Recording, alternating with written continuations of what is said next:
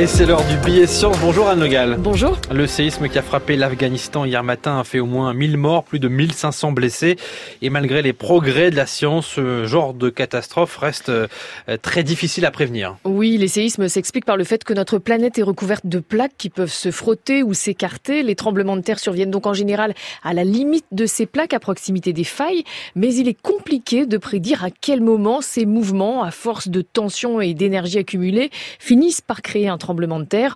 On peut établir des probabilités à partir de l'activité sismique et dire par exemple qu'il y a 20% de risque qu'un séisme de magnitude 7,5 se produise en Californie dans les 30 prochaines années, mais on ne peut pas prévoir ces tremblements de terre au jour près comme on prévoit la météo. En revanche, euh, on peut tenter de gagner du temps en donnant l'alerte le plus tôt possible. Exactement, et les scientifiques y travaillent car si un séisme survient sur la faille de San Andreas à l'est de la Californie, par exemple, il y aura quelques minutes de délai avant que la Terre ne se mette à trembler à San Francisco ou Los Angeles Or, ce sont des secondes précieuses pour permettre d'alerter la population, de couper l'électricité sur un réseau haute tension, euh, par exemple, ou arrêter des trains ou des réacteurs nucléaires. Et à l'avenir, les innovations scientifiques devraient permettre de donner l'alerte encore un peu plus tôt. Et de quelle façon? Alors, plusieurs pistes sont à l'étude, m'a expliqué euh, Yann Klinger, sismologue à l'Institut de physique du globe et au CNRS. Certains scientifiques travaillent d'abord sur la déformation des failles en temps réel, en les scrutant de près grâce à des GPS.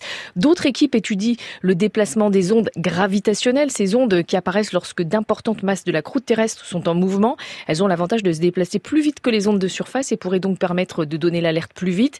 Et enfin, d'autres chercheurs, des Français notamment, misent sur l'intelligence artificielle pour mieux comprendre le cycle des tremblements de terre à partir des données des sismomètres. Tout cela est prometteur, mais encore expérimental.